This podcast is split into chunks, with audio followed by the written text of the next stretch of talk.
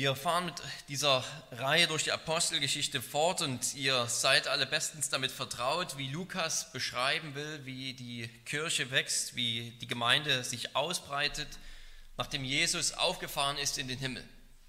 Er regiert vom Himmel aus und orchestriert alles nach seinem Wohlgefallen, um seinen Namen bekannt zu machen und diese junge Kirche, auf ein solides, auf ein festes Fundament zu stellen, auf die Lehre der Apostel und Propheten und die Gemeinde durch die erste Zeit hindurch durch die Apostel aufzubauen. Und mit Apostelgeschichte 10 kommen wir zu einem ganz entscheidenden Wendepunkt in der Mission. Bis jetzt haben wir nur von Juden und Samaritanern gelesen, die zum Glauben gekommen sind. Vielleicht ist der Kämmerer aus Äthiopien eine Ausnahme, aber zumindest wird jetzt ganz offensichtlich, dass wir hier eine neue Phase nicht nur im Buch der Apostelgeschichte, sondern in der Mission der Welt erreicht haben.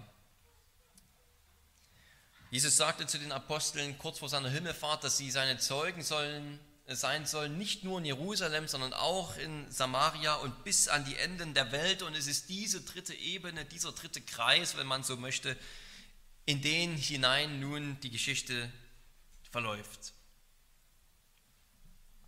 Und dabei ist es kein kleines Hindernis, das zu überwinden ist, nämlich die Unterscheidung oder Trennung, die Abgrenzung von Juden und Heiden. Juden waren unrein, sie aßen, äh, Heiden waren unrein in, in den Augen der Juden. Die Heiden haben Unreines gegessen, sie waren Außenseiter, sie waren nicht Teil des Gottesvolkes, sie waren kurz unbeschnitten. Dieses Wort hat häufig alles zusammengefasst. Und wer das Neue Testament auch nur oberflächlich liest, der ist natürlich bestens vertraut mit den Spannungen, die immer zwischen Juden und Heiden existieren. Wir haben heute Morgen in der Predigt über Psalm 2 gehört, wie Christus als König über alle Völker eingesetzt werden sollte. Alle Nationen sollen sein Erbteil sein, von Gott vererbt an Jesus Christus. Und die Juden hätten eigentlich schon viel mehr verstehen müssen, aber sie brauchen sozusagen, oder die Gemeinde, die braucht hier noch eine weitere Hilfe, eine weitere Stütze. Ja, es ist ein Herr über Juden und Heiden, aber sie müssen noch besser verstehen, dass es auch nur ein Evangelium für Heiden und Juden gibt. Die Heiden, die müssen nicht den Umweg durchs Judentum gehen, um gerettet zu werden. Sie müssen nicht nach den jüdischen Vorschriften leben, um gerettet zu werden, sondern es ist ein Herr mit einem Evangelium, der beide Juden und Heiden rettet. Und Lukas will uns diese, dieses entscheidende Ereignis der Weltgeschichte und der Missionsgeschichte vor Augen malen. Er tut das, indem er schon diese Geschichte sehr ausführlich beschreibt. Ja, für uns ist das sehr langatmig. Vieles in der Geschichte wiederholt sich, manches kommt sogar dreifach vor.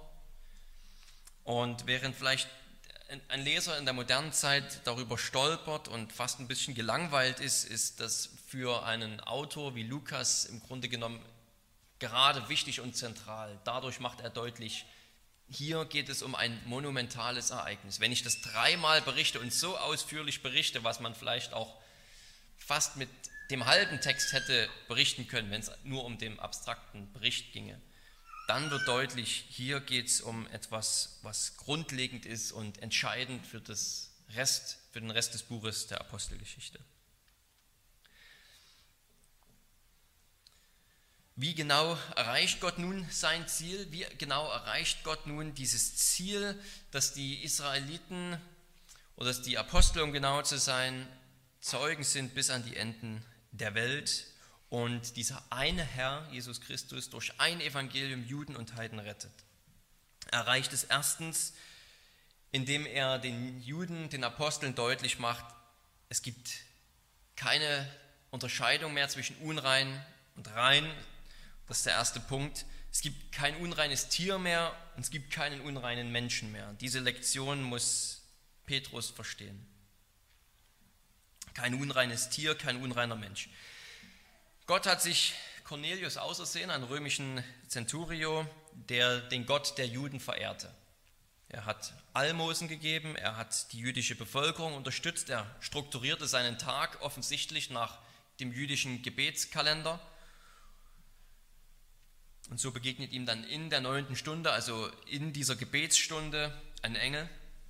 Aber Cornelius war kein Jude, er war Heide, er war unbeschnitten, er hat sicherlich nicht nach den jüdischen Speisevorschriften gelebt und er ist daher dennoch trotz all seiner Verdienste sozusagen für das jüdische Volk ein Unreiner.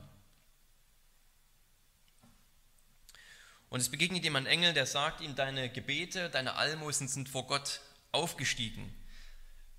Bei dem Wort aufsteigen, da haben wir vielleicht schon irgendwie den Eindruck, das klingt nach mehr als nur erhört worden. Das klingt sehr alttestamentlich. Es klingt zum Beispiel wie 2. Mose 2, Vers 23, als Israel unter den Ägyptern seufzt und zu Gott ruft, und das heißt, dass die Gebete aufgestiegen sind, dass die Klagen der Israeliten aufgestiegen sind zu Gott und er gedacht an seine Verheißungen und hat ihnen geholfen.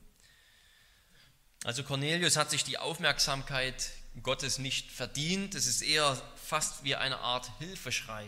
Er verehrt den Gott der Juden, er betet zu ihm, er gibt Almosen, es ist ihm wichtig, er will ihn besser kennenlernen und Gott ergreift die Initiative, das nun zu tun. Gott sieht das, das Herz, den Ernst, die Wissbegierigkeit, könnte man sagen, des Cornelius, sein Verlangen, den, den Gott der Juden zu verehren. Und wer ist der Gott der Juden? Es ist der dreieine Gott, der sich in Jesus Christus offenbart hat. Also will, sorgt Gott dafür, dass dieser Name Cornelius in seinem Haus verkündigt wird. Der Auftrag ist also ganz klar, sende zu Simon Petrus und Petrus hat am nächsten Tag eben diese Vision, wo ein Tuch aus dem Himmel herabkommt mit allen möglichen Tiersorten, wo die meisten, wenn nicht sogar alle, unrein darin sind. Und die Stimme Gottes oder die Stimme Jesu fordert ihn auf, zu schlachten und zu essen. Und er wird sogar dreimal aufgefordert, dreimal weigert sich Petrus, dreimal ist er ungehorsam, könnte man sagen. Das heißt, dass er gerade hungrig war, weil es um die Mittagszeit war und er noch nichts gegessen hatte. Möglicherweise versteht Petrus es als einen Test seines Glaubens und er ist standhaft. Er rührt nichts Unreines an.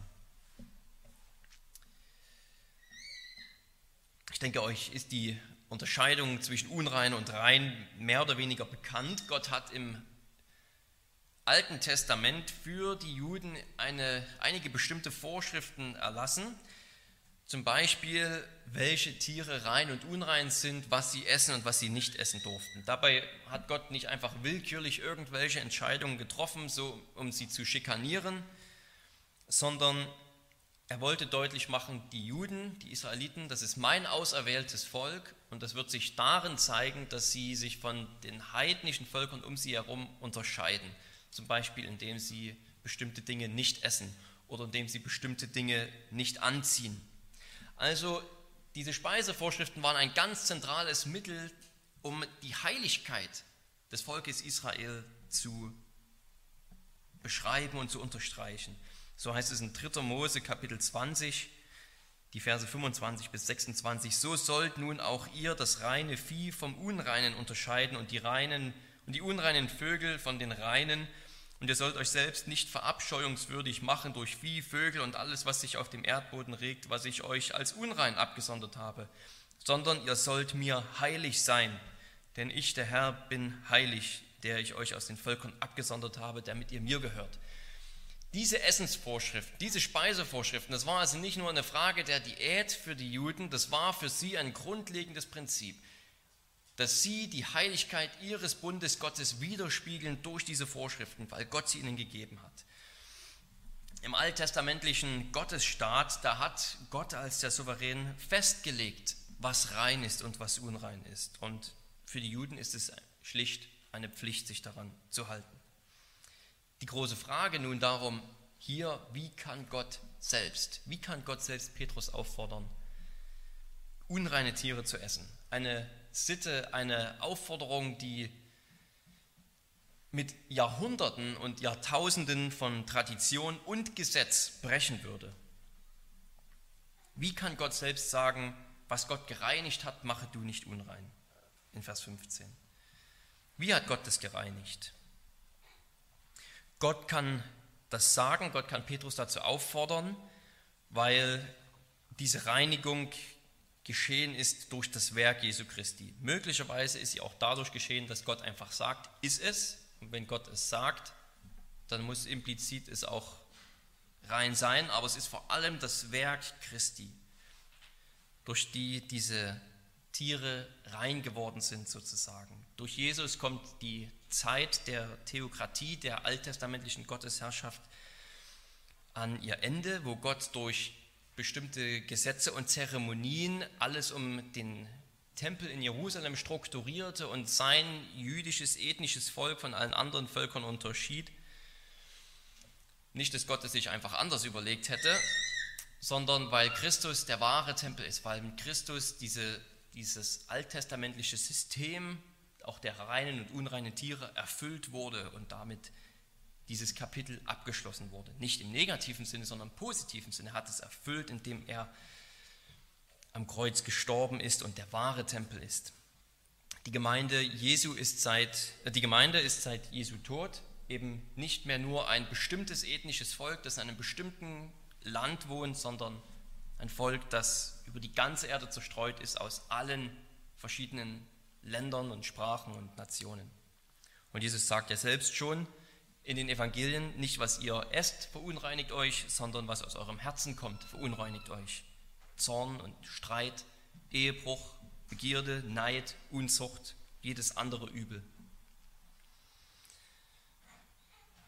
Und Petrus muss diese Lektion noch lernen. Die anderen Apostel mussten diese Lektion noch lernen. Sie machen ihm den Vorwurf, du hast bei Unbeschnittenen übernachtet, du hast bei ihnen gegessen. Und ich denke, wir müssen diese Lektion immer wieder neu lernen. Nicht, dass einer von uns sich für was Besseres erachtet, weil er koscher ist. Wir wissen, dass die Speisevorschriften nicht mehr gelten. Aber ich denke, dass dennoch jeder von uns auf verschiedene Leute oder Gruppen vielleicht herabblickt. Was ist eine soziale Gruppe? Was ist eine soziale Gruppe, mit denen du, mit denen wir nicht gern am Tisch sitzen wollen? Eine Gruppe von Menschen, die wir vielleicht für so verdorben halten, dass wir denken, sie seien außerhalb der Reichweite der Gnade.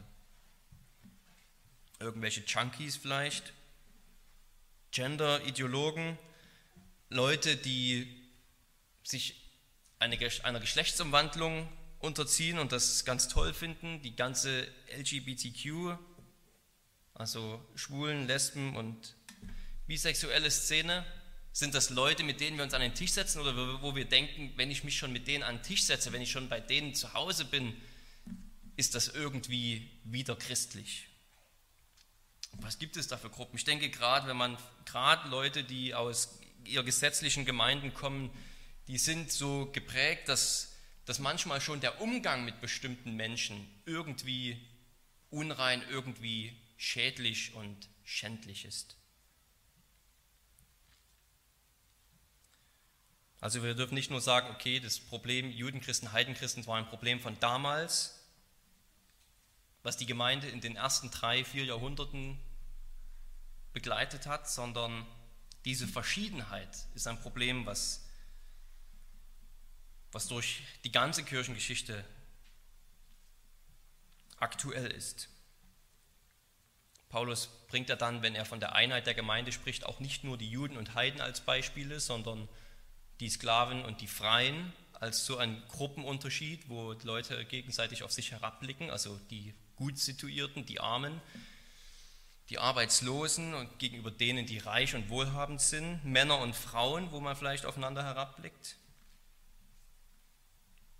Es gibt immer Leute, Gruppen, wo auch wir diese Lektion lernen müssen, sie nicht unrein sind und außerhalb der Reichweite der Gnade.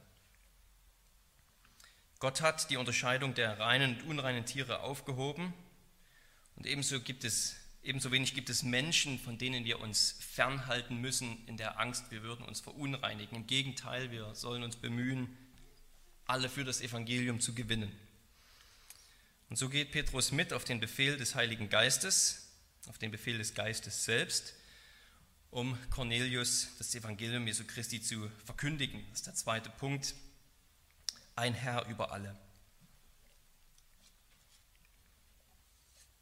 Wie gesagt, der alte Bund, der wurde mit der Nation Israel geschlossen.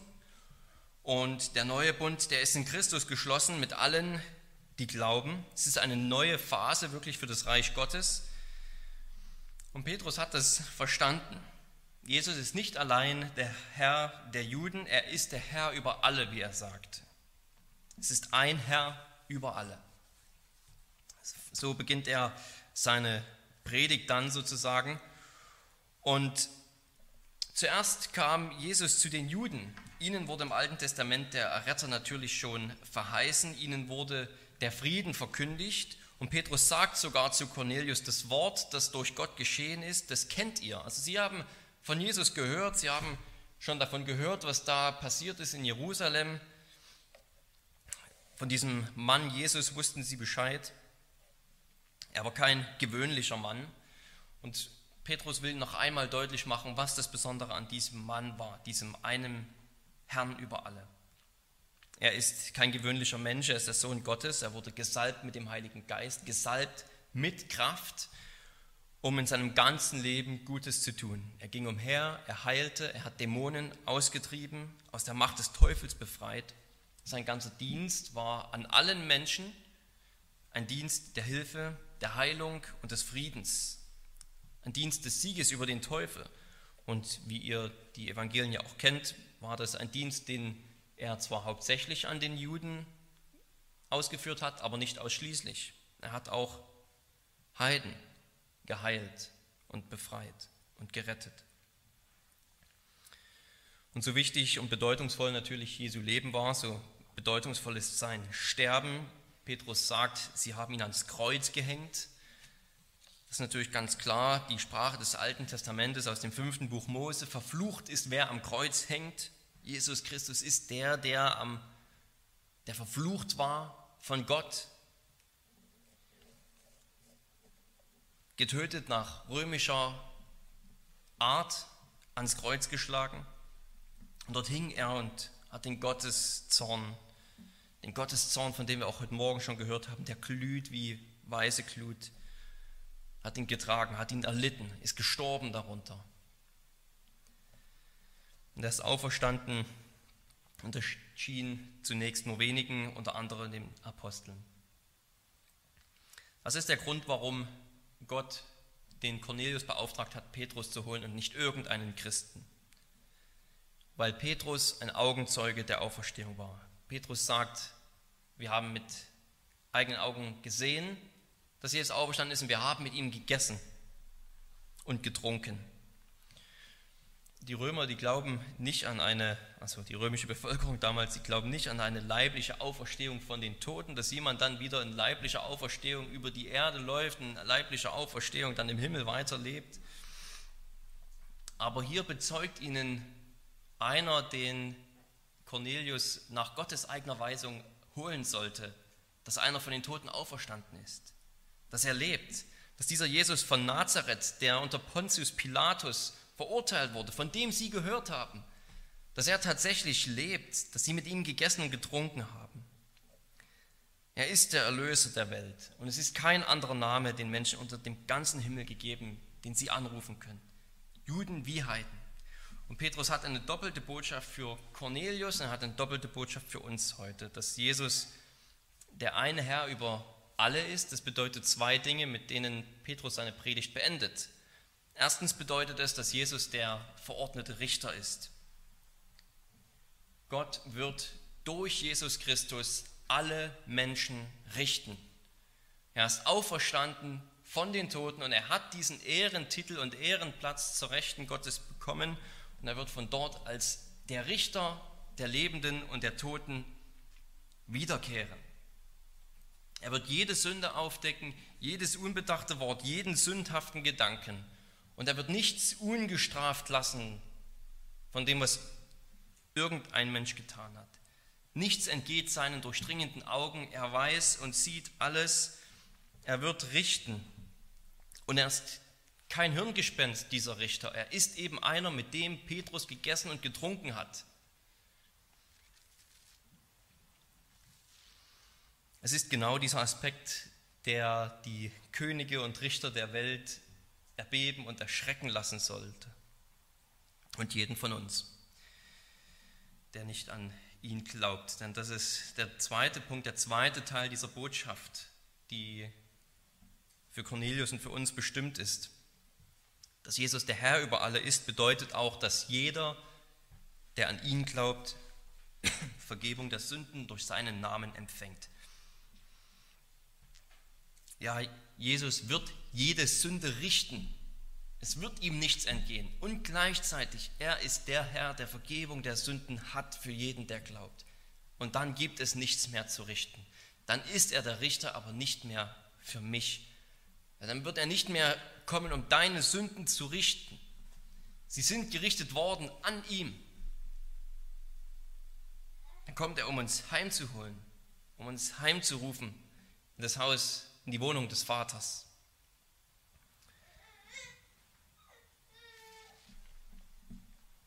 Diese Vergebung der Sünden, ja, lasst sie uns im Glauben ergreifen, festhalten.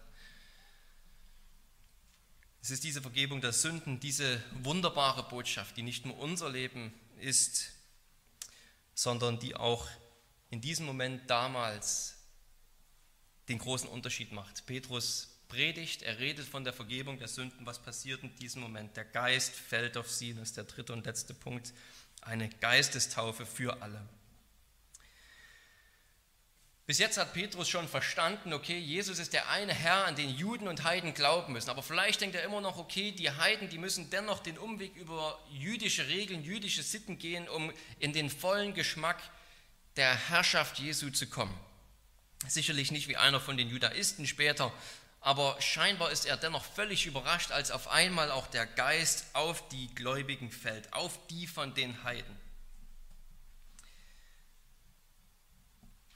Predigt von der Vergebung und auch auf die Heiden fällt dann der Geist und alle, Petrus und die ihn begleiten, sind überrascht. Und damit ist das größte Geschehen, was passieren kann, auch für uns, weil sonst wären wir heute nicht da. Keiner von uns. Damit ist das Evangelium zu den Heiden gekommen und zwar so, dass völlig unmissverständlich klar war. Glauben allein schafft diese Einheit der Gemeinde.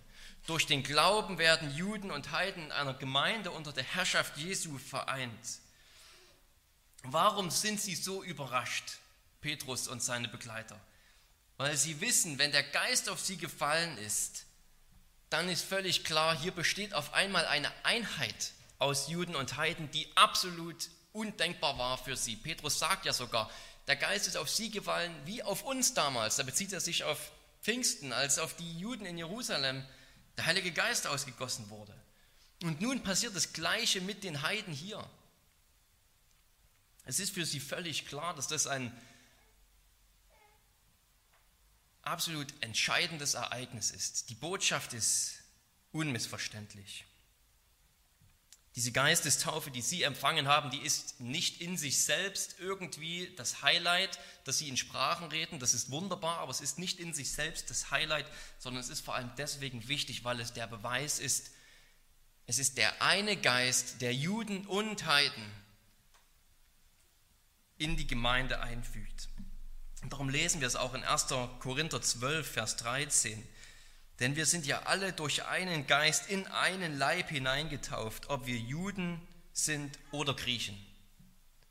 Durch einen Geist hineingetauft in einen Leib. Das ist diese Botschaft, die die Juden verstehen mussten, die wir heute verstehen müssen. Denn es geht vielleicht nicht mehr um Juden und Heiden so sehr heute, aber es geht um andere Gruppen. Diese echte Realität, die existiert. Arme, Reiche, Männer, Frauen.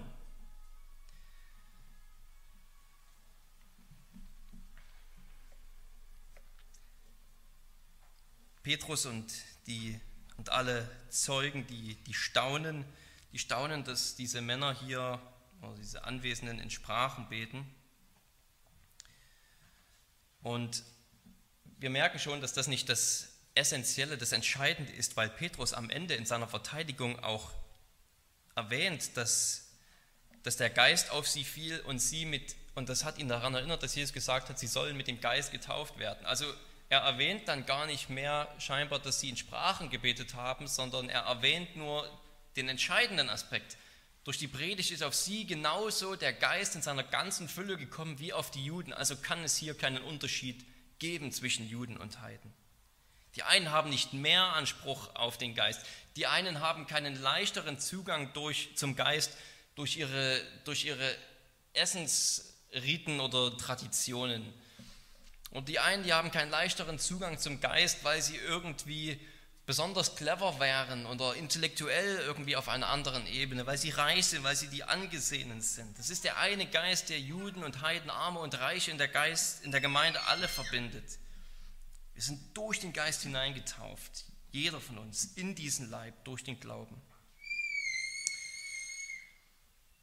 Es ist ein begrenzter Beweis, dieser, diese Sprachrede ist ein historisch begrenzter Beweis, dass Jesus den Geist ausgegossen hat. Wir erwarten das heute nicht. Das hat Gott damals gemacht, um zu zeigen, die Endzeit hat begonnen, die Endzeit ist eingeläutet. Und durch das Reden in verschiedenen Sprachen konnte Gott auch in dieser Phase, als das Neue Testament noch nicht so existiert hat, wie wir es heute vorliegen haben mit allen Büchern, konnte in dieser Phase auch sozusagen in den Gemeinden neue Offenbarung stattfinden und konnte dadurch Erbauung und Predigt sozusagen auch in den Gemeinden stattfinden, durch, unter anderem durch dieses Sprachengebet, dass also man in verschiedenen Sprachen geredet hat und einer hat eben das übersetzt. Aber nun haben wir das Neue Testament, das Wort Gottes in seiner ganzen Fülle. Wir, wir brauchen diese Sprachen nicht mehr, wir erwarten keine weitere zusätzliche Offenbarung. Und zusätzlich Warum wir das heute auch nicht mehr erwarten, ist, dass im 1. Korinther 14, Vers 21 Paulus sagt, diese Sprachen, das ist unter anderem gegeben als ein Gericht, und zwar ein Gericht für die Juden, häufig für die Juden.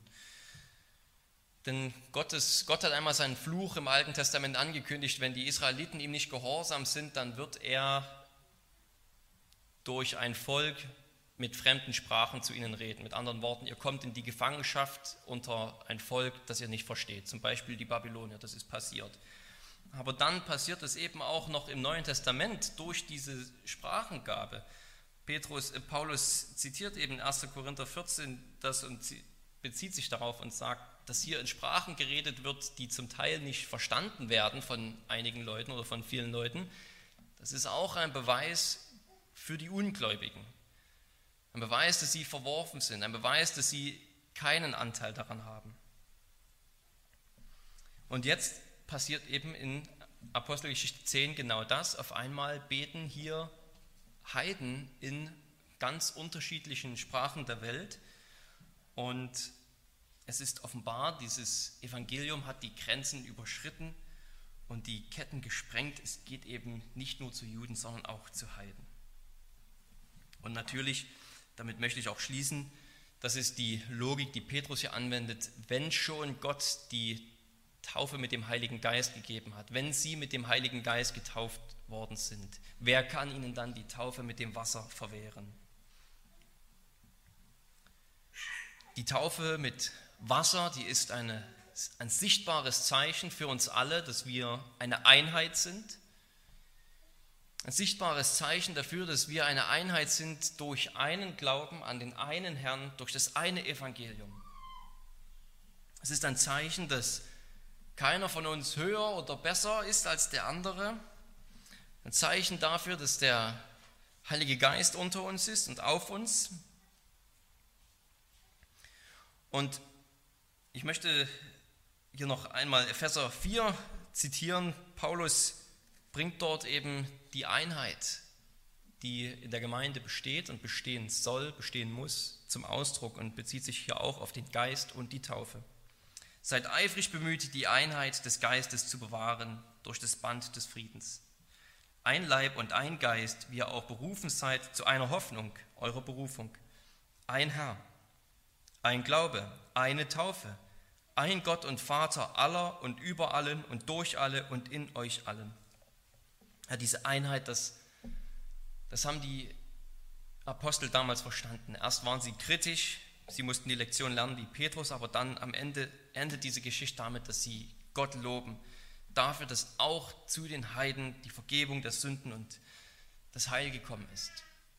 Die Einheit von Juden und Heiden ist gleichzeitig eine Einheit von allen möglichen unterschiedlichen Leuten, die an Christus glauben oder die Gerechtigkeit üben, wie Petrus das mal sagt am Anfang seiner Predigt. Also die ihre Zuflucht suchen bei Gott und nach seinem Willen leben. Eine Einheit, die wir unter uns bewahren müssen. Durch das Band des Friedens, durch das Band der Liebe, durch das Band des gegenseitigen Dienens. Und Gott schenke uns dazu seine Kraft. Lass uns beten. Lieber Herr, hab herzlich Dank, dass du uns auch angenommen hast.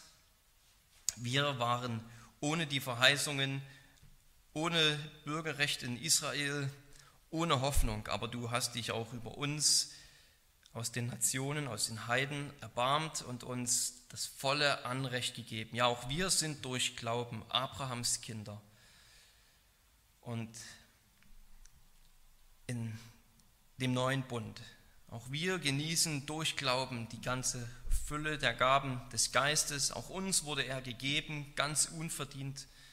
Und wir danken dir dafür. Lass uns diese Gabe nicht gering schätzen und lass uns auch keinen Bruder und Mitmenschen gering schätzen. Denn du hast dich über uns, große Sünder, erbarmt. Und du kannst dich über so viele noch erbarmen. Verzeih uns alle Überhebung, allen Hochmut, alle Abgrenzung von Menschen, denen wir doch lieber in Liebe begegnen und das Evangelium sagen sollten. Dazu hilf uns im Namen Jesu. Amen.